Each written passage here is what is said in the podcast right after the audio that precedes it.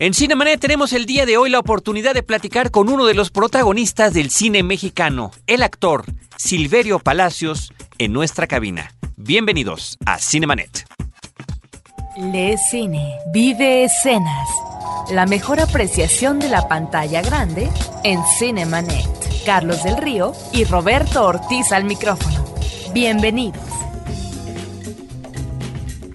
www.frecuenciacero.com.mx es nuestro portal principal y tenemos también un correo electrónico para que se comuniquen directamente con nosotros promociones arroba cinemanet.com.mx.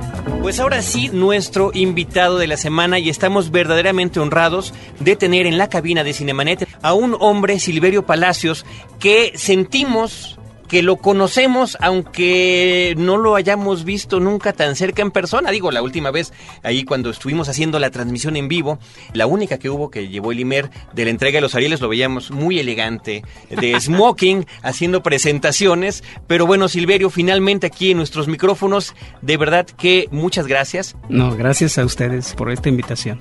Pues muchas gracias. Fíjate que hay como que muchísimas cosas que platicar contigo, pero yo creo que podemos arrancar, Silverio, con el asunto, porque es lo más reciente que ha sucedido, ¿no? Todos estos reconocimientos que la película Morirse en Domingo de Daniel Gruener ha recibido por parte de las diosas de plata, ¿no? Además, por supuesto, en los Arieles, pues ahí tuvo este premio importantísimo al diseño de arte, que la película visualmente es espectacular y creo que es también atrevido tener este tipo de humor negro en el cine mexicano. Sí, bueno, creo que es una película que merece mejor suerte eh, en nuestro cine nacional. Por ahí el Pesime nos ha reconocido con seis diosas de plata y merece mejor suerte porque creo que estuvo poco tiempo en cartelera. Como ¿Cómo le fue? Pues nos fue como más o menos, ¿no? Más menos que más, diríamos yo. Ya lo decía Zárate en, la entrega de, los Arieles, ¿no? Cuando recibió su premio también. ¿Cómo le hacemos? ¿Qué tenemos que hacer para que nuestras películas estén más tiempo en cartelera? ¿Cómo le hacemos nosotros desde verdad de que desde esta trinchera de comentario cinematográfico estamos semana a semana viendo qué hay? Y no nada más, y eso sí lo, hemos dicho otra vez, por recomendar el cine mexicano por el cine mexicano, sino las cosas buenas, interesantes, novedosas, bien hechas que estamos haciendo pues, ¿qué te puedo decir? Tenemos que hacer un trabajo doble. Primero, hacer películas en un principio para el gusto de la gente y de repente no desdeñar esa calidad, creo yo, de comercial, sino sumarlo como un atributo más al cine de autor, al cine de temática social, que como veo y como ustedes tratan cotidianamente en sus programas, me llamaba la atención que la vez pasada la película más recomendada fue La sangre iluminada. Es una película que, bueno, ¿qué te puedo decir? No será del gusto de toda la gente, pero es un cine que hay que ver. Muy propositivo. Muy propositivo. Entonces, de repente es un tipo de cine que no va a estar mucho tiempo en cartelera, desafortunadamente. Entonces, hay que abrir espacios, hay que darle esa cualidad, insisto yo, ese plus de darle una calidad comercial a nuestro cine. No sé si en términos de tiempo, de duración o en términos de, ese reconocimiento que necesita el público también de nuestra parte como cineastas. ¿no? Tan solo este último año, Silverio Palacios ha estado en dos películas que, bueno, han, han sido muy nombradas, Sultanes del Sur, donde tienes un personaje de verdad que es el que lleva, diríamos, el gran secreto de la película. Leserio Domínguez. Leserio Domínguez. Y bueno, esa que platicamos de morirse en domingo, ¿no? Queremos preguntarte muchas cosas, pero sobre todo cómo ha ido increciendo tu carrera, ¿no? Que empieza con personajes secundarios y poco a poco estás ya apareciendo más en este primer plano. ¿Y qué tan difícil es lograrlo en el cine nacional, dadas las condiciones eh, de producción? Es difícil, pero creo que se debe tener como mucha paciencia. Yo alguna vez en mi vida llegué a trabajar de albañil, de asistente o de peón de albañil en Chalán o no sé. Y yo creo que los buenos, eh, las buenas construcciones, los buenos castillos se construyen tabique por tabique, ¿no? Entonces solo hay que tener paciencia y, y, hay que poner tabique por tabique para que sea sólida tu carrera, para que sea sólida pues tu propuesta, ¿no? En principio hay como una inclinación hacia la comedia. Sí. ¿No? Pero también eh, vemos el drama. Digo, insisto en Morirse en Domingo porque me gusta mucho tu personaje allí que tiene una serie de planos muy distintos, ¿no? De, repente nos puede parecer muy simpático y de repente nos parece completamente aterrador y al final queremos que logre su objetivo. Ajá, finalmente sí Yo creo que este es un gran acierto en principio del maestro Armonía, de Antonio Armonía, el, escritor del guion, y luego de la conducción como muy acertada de Daniel Gruener. Desde luego es un trabajo en equipo, es un trabajo que, que lo fuimos construyendo y la aportación como contraparte de Humberto Bustos y de Maya Zapata, que yo siempre he creído que un personaje no se crea solo, sino en relación con el otro necesariamente. Todo eso fue dando a Quino, a Joaquín, el personaje de Mauricio Domingo, como una eh, riqueza, ¿no? Bastantes matices y que, bueno, para mí era una obligación como cumplir con todo eso que ya estaba predispuesto. Y que además ya ha sido reconocido. Cuando tú hablas de ir colocando tabique con tabique para cimentar las bases y luego que finalmente el edificio quede perfectamente construido. Bueno, encontramos en tu carrera de procedencia teatral básicamente sus orígenes. Tú egresas del Centro Universitario de Teatro de la UNAM y haces toda una serie de montajes a través eh, de los años eh, con la Compañía Nacional de Teatro. Obtienes inclusive reconocimientos en el extranjero y te inicias eh, ya en el arte audiovisual en 1992 con Requiem, si no me equivoco. De ahí a la fecha tenemos 17 años de carrera, 30 filmes, muchos cortometrajes. Esto es efectivamente construir una carrera, pero también por otra parte es esta autoexigencia que yo no sé si es en demasía, Silverio, porque en alguna ocasión has declarado cuando ves en la pantalla algún personaje, algo le faltó, cuando a lo mejor está perfecto. Bueno, híjole, ¿qué te puedo decir? Eh, los actores, creo, y la mayoría que conozco, nunca estamos contentos con eh, el final de nuestro trabajo, con el resultado de nuestro trabajo. Pero eso es parte de, como de un impulso, si tú quieres, por un lado perfeccionista y quizás obsesivo, y por otro, por la voluntad, y creo yo que ojalá y esa la pueda sostener, por la voluntad de querer hacer algo mejor siempre y, estar en el gusto del público y permanecer en el, en el gusto del público. Por la voluntad de darles siempre algo mejor, ¿no? Creo que en, esa medida el público será nuestro y no solo como individuo, como actor, sino como parte de un fenómeno que es el fenómeno cinematográfico o teatral incluso, ¿no? Por eso normalmente procuro no estar en todo, porque luego no es posible dar cosas buenas estando en todo. Se vuelve uno repetitivo. A mí me han dicho últimamente, oye, tú ya eres el ajonjolí de todos los moles, ¿no? Porque estás en todas las películas aquí, y allá, y le digo, pues sí, pero yo sostengo que hay que ser el mole, no el ajonjolí, porque el ajonjolí creo que lo podemos ser muchos. Entonces sí está siendo selectivo. A la de alguna manera, y ahí estriba la dificultad de vivir del cine, porque en realidad para vivir del cine bien dada la producción, que digo, ahorita sí está como en cierto auge, pero no podemos estar tampoco en todas las películas, dada el tipo de producción mexicano, no, no se puede vivir de hacer cine. Hay que hacer otras cosas, hay que hacer teatro, hay que escribir, hay, no sé, dar clases. Los actores vivimos así. Pero es mucha la energía de tu parte. Tan solo encontramos que del año pasado hay varias películas, Sultanes del Sur, Tierra de Tigres, El viaje de Teo, El Camino del Diablo cuatro producciones al hilo en un año. Bueno, mira, El Camino del Diablo es una producción que todavía no hemos de alguna manera iniciado. Está en producción, Está en producción. Lo que sí es que sí hay bastantes producciones, todas coincidieron en el año pasado y, hace dos años. Eh, pero, ¿qué te puedo decir? Imagínate la, la dificultad que yo tengo, pues prácticamente un año sin filmar una película pero sigo vigente porque estoy en cartelera por ahí por las producciones que hice hace dos, tres años. Es que esa es la cuestión también, el tiempo que tardan en llegar finalmente a nuestro público las películas producidas en México. O sea, el recorrido es largo, ¿no? Pero de repente ese trabajo que llevas haciendo de tiempo atrás empieza a aparecer una tras otra y eso por supuesto da esta vigencia que creo que el público reconoce, que el público agradece y en tu caso en particular hablaríamos de, de una cualidad especial, Silverio, si me permites decir lo que es que muchos de tus personajes son entrañables. Mira, lo menos que le podemos ofrecer a la, a la gente es que nuestra propuesta se quede en ellas, ¿no? Lo recuerde un poco. Creo que partiendo de eso podemos ir ganando esta batalla de esta competencia, yo no diría desleal, aunque sí lo sea, pero sí inequitativa de, de una gran industria cinematográfica dominante contra nosotros, que es pues que, que estamos haciendo el esfuerzo por, por permanecer, entre otras por crear una industria netamente mexicana, desde nuestras temáticas, desde nuestras cualidades y desde nuestro nivel de producción. ¿no? y ahí están en ese sentido, yo creo que películas a propósito de los temas, como El Violín, por ejemplo, Un Mundo Maravilloso, que son enfoques y temas diferentes, Así pero que nos están remitiendo a una realidad nacional, que tiene que ver con la injusticia en el campo, que tiene que ver con la guerrilla, que tiene que ver con la opulencia económica, que tiene que ver con la corrupción. Bueno, la corrupción misma la estamos viendo también en Morirse en Domingo. Sí, este es un personaje justamente hijo de la corrupción, de un mecanismo de sobrevivencia ya estipulado que es no se puede vivir sino jodiendo al otro todos los días nos levantamos a ver cómo le ganamos al, al que sale contigo o no, el vecino, al, al que le vas a comprar los jitomates, en fin, todos. Así vivimos. Esto es nuestro desafortunado mecanismo de sobrevivencia. Y Joaquín es eso. Eso es lo entrañable en él, que la gente se reconoce en eso y no lo juzga como bueno o como malo. Yo creo que sería muy triste juzgarlo así, porque la realidad nos dice que no es tan así, que, que necesitamos ser o de un lado o del otro, o mediar, o ser una especie de chilaquil entre ambas cosas para sobrevivir. De otra manera es imposible.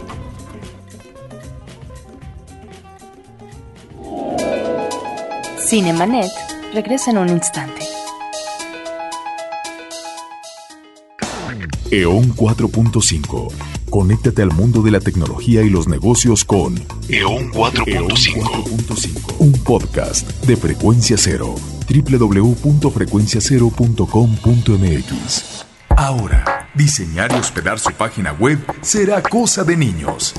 En tan solo cinco pasos, hágalo usted mismo sin ser un experto en Internet. Ingrese a suempresa.com y active ahora mismo su plan. Suempresa.com, líder de web hosting en México. Porque nuestros oídos están hambrientos de música auténtica. Rebelión, un podcast de frecuencia cero contra la música de plástico www.frecuenciacero.com.mx. Historias múltiples en tiempos cortos. Cinemanet. Regresamos.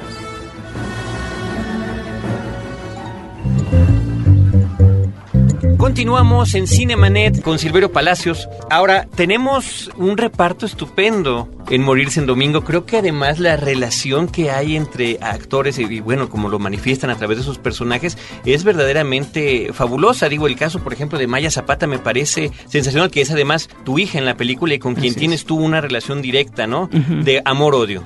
Así es. Por ahí alguien decía que leía siempre un poco más, pero esa relación y, esa como claridad en el conflicto que hay entre padre y hijos, pues se lo debemos mucho a, a, Antonio Armonía y al trabajo que previamente hicimos con Daniel Gruener, que lo estuvimos trabajando en su en su casa, así vamos a desarrollar algo, algo que sea vivo, ¿no?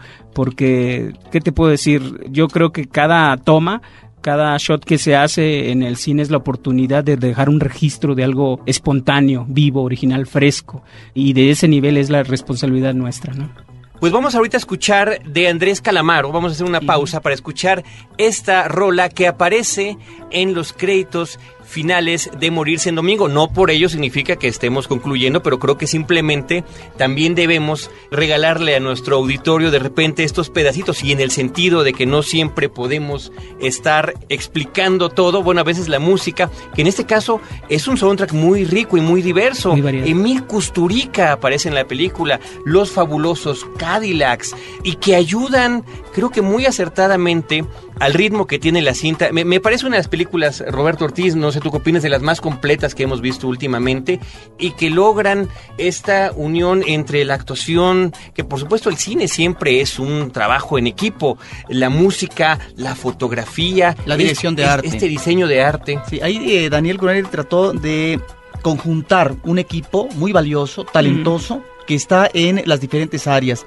de tal manera que encontramos solvencia, solvencia técnica, actoral, en el diseño de arte, en la imagen, etcétera. Creo que aquí está uno de los logros por parte de este cineasta muy exigente, creo, y que tenía mucho tiempo que no hacía cine. Uh -huh. Desde Sobrenatural diríamos que casi 10 años y ahora con esta cinta y además también genéricamente en cosas diferentes, porque Sobrenatural podría remitirnos a lo que es el cine fantástico de horror, y aquí estamos ante el humor negro, sí. que es un género que no siempre ha trabajado de manera provechosa, como eran los resultados del cine mexicano. Hay ahí por ahí un clásico que es El esqueleto de la señora Morales, que también nos remitiría a la muerte y a un cadáver, pero no se retoma con facilidad ni a cada rato esta vertiente. Así es. Bueno, ahora sí vámonos con la parte de adelante de Andrés Calamaro. Esto es Cinemanet, estamos con Silverio Palacios. Escuchamos la rola y regresamos.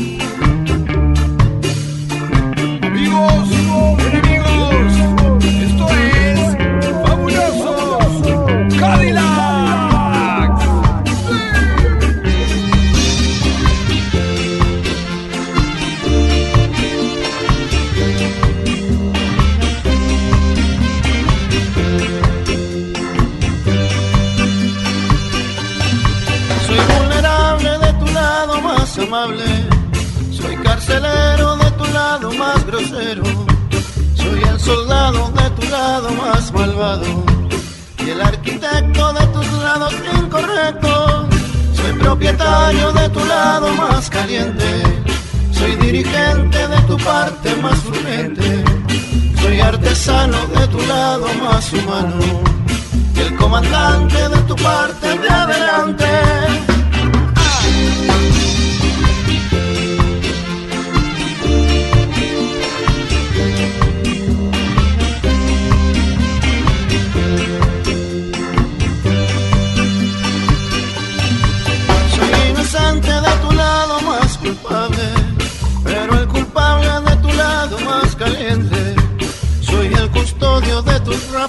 y el comandante de tu parte de adelante. Perdiendo imagen a tu lado estoy mi vida. Mañana será un nuevo punto de partida. Soy vagabundo de tu lado más profundo. Por un segundo de tu cuerpo doy el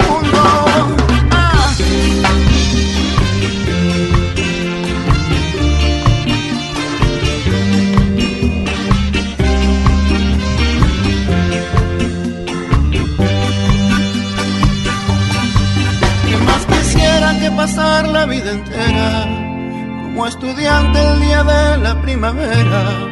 Siempre viajando en un asiento de primera, el comandante de tu balsa de madera.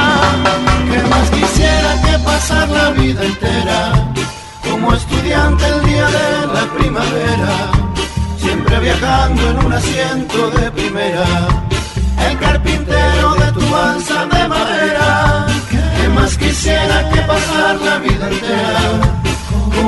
estudiante el día de la primavera? Siempre viajando en un asiento de primera, el comandante de tu balsa de madera. ¿Qué más quisiera que pasar la vida entera como estudiante el día de la primavera? Siempre viajando en un asiento de primera, el comandante de tu balsa de madera.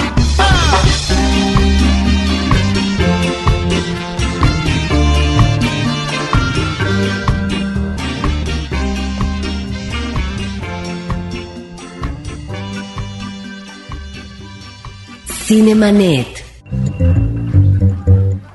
Ya a la parte final de este programa en Cinemanet, el portal de internet www.cinemanet.com.mx. Roberto Ortiz, pues estamos con Silverio Palacios concluyendo Gracias, esta plática acerca de lo que significa ser actor en el cine mexicano y que tiene sus recompensas, pero también tiene sus, sus lados difíciles. Sí, tiene sus lados difíciles. Desde luego la recompensa son- es lo que uno desea valorar más porque uno vive de eso, de alguna manera, ¿no? Del aplauso del público, el reconocimiento. Y es lo que lo estimula a uno a, a permanecer y a aguantar, ¿no? Pero pues nosotros estamos hechos para eso, los mexicanos sabemos resistir. Y, y hablando de reconocimiento, sí, te, te reconoce la gente en la calle, te llaman, no te llaman. ¿Cómo vas por el supermercado, por las calles? Sí, sí, sí, sí me, la gente sí me ubica, sí me reconoce desde luego, pero por fortuna creo yo todavía estoy en ese nivel en que no me atosigan demasiado en esas cosas. Creo que la gente me reconoce en términos de que soy un actor como por ahí mediano, serio en cierto sentido, no, no hago cualquier cosa que de repente soy me vuelvo un objeto de consumo. Tengo que decirlo porque es para mí una especie de temor. No sé, por alguna razón a mí sí me gusta caminar tranquilo por las calles y saludar a la gente y no sé, y darle un autógrafo si me lo solicita, pero quiero ser un ciudadano más y sí quisiera insistir en mi en mi intención de que la gente debe sentir que los actores son suyos, que le pertenecen. Esa distancia que desgraciadamente por ahí nos han dado entre que los actores y el público, no sé, hay un, un infinito, pues está un poco triste para mí, ¿no? Creo que tenemos la obligación de ser gente con, con una labor social, con una labor formativa, con, con la idea de, de fomentar la salud social también, un trabajo ahí para crear eso. En fin, somos gente como cualquier arquitecto, como cualquier albañil, como cualquier locutor que informa, que establece un medio de comunicación como ustedes y que sirven a, a la sociedad, ¿no? Si vamos a tus orígenes, en donde a los 15 años estás haciendo el papel de un ángel en una pastorela, a la actualidad con esas producciones recientes en donde encontramos ya un papel protagónico principal. ¿Cómo te ves en perspectiva en función de todo esto que dices que has construido y en términos también de eh, la situación del contexto del cine mexicano en el cual has sido protagonista eh, fundamental en los últimos tiempos? Bueno, yo me, insisto, me veo como un ser humano más que yo deseo ser útil en términos de, sociedad, en términos de comunidad, y si soy un medio de un granito de arena más en, en una forma de entendimiento, en una forma de comunicación, y cumplo con ese deber, eh, estoy satisfecho. Yo honestamente te digo, prefiero ser feliz que ser famoso y trabajo para eso. Pero aún así, como te digo yo, como te decía también al inicio, sentimos que te conocemos. Qué bueno, qué bueno. te lo digo como espectador, porque bueno, finalmente ese es nuestro papel. Nosotros somos uno más de los espectadores que acude a estas salas de cine, o como dice Roberto Ortiz en este corte que teníamos con la música de la película de Morirse en Domingo, te podemos ver de repente en el DVD, en una película que está en cartelera y de repente también encontrarte en un cortometraje que están exhibiendo y todo la misma semana, ¿no? sí. Bueno, mira, la ventaja y creo que es una de las grandes virtudes y uno de los grandes privilegios de ser actor es que la gente te conoce, pero a través de ti también se conoce a sí mismo. No, este Joaquín es muchos personajes en este país, ¿no? hablo del Joaquín de Morirse en Domingo, el Jobo, que es un personaje maravilloso de Cero Iván 4 de Barbacoa de Chivos que dirigió este Carlos Carrera, es un personaje también de una sociedad de ser linchado, a punto de ser linchado, es un personaje también de esta yo sociedad. Yo te digo uno, yo te digo. A ver, dime. El Chuy de Y tu mamá Y tu mamá también, pero ese es de esos que te lo quieres llevar a la casa, ¿no? Claro. No jugando ahí el socercito, el Brody en la playa de estos muchachos. El Chuy y así cada uno, o sea, también dentro de la fantasía uno quisiera que existiera un Tony el caníbal de, Matando Cabos, un Leserio Domínguez, que es un ladrón que roba ladrón, ¿no? Y que obtiene finalmente el reconocimiento del, del triunfo, del éxito, que normalmente vemos a un ladrón fracasado que termina en el bote. Este es un hombre que se lleva una lana, ¿no? Y que finalmente, aunque traiciona no precisamente a su amigo, sino al entorno, ¿no? Al, al mecanismo o a la ética del ladrón, no se traiciona su naturaleza, que es la de ser ladrón. Y hay una película donde haces un homenaje a Cantinflas también. Exactamente. ¿Demasiado amor? ¿Es demasiado, amor? Sí, sí, sí. De Ernesto Rimoch. Esta, esa, es, muy simpática porque eres uno de los clientes de esta cafetería, ¿no? Que se enamoran también. Fíjate que qué bueno que lo leíste por ahí. Era un era así, la idea era hacer como una especie de homenaje. Bueno, no lo, sentí cuando la vi. Además, hace mucho tiempo teníamos otro programa de radio y eh, en esa ocasión sí entrevistamos al director después de una premier que hubo de la película, ¿no? Pero pero sí esa es la sensación que da por esa forma, por sí, cantinflesca, ¿no? Cantinflesca. De hablar de este personaje. Que habemos muchos cantinflas en este país y que desgraciadamente hasta en la política. Desafortunadamente sí, pero fin ahí estamos. Otro infortunio es que el tiempo haya concluido. Siempre como que se queda la charla a medias, pero creo que es muy importante lo que has podido compartir con el auditorio aquí en Cinemanet y reiterar a nombre de todo nuestro equipo el agradecimiento por habernos acompañado. gracias Silverio Palacios en Cinemanet, muchísimas gracias. Los esperamos en un próximo episodio de Cinemanet, recordándoles que estamos también en programa en vivo todos los sábados de 10 a 11 de la mañana en Horizonte 107.9 de FM, donde les esperamos con cine, cine y más cine. Los créditos ya están corriendo. Cinemanet se despide por el momento. Más en una semana. Vive cine en Cinemanet. Frecuencia cero. Digital Entertainment Network.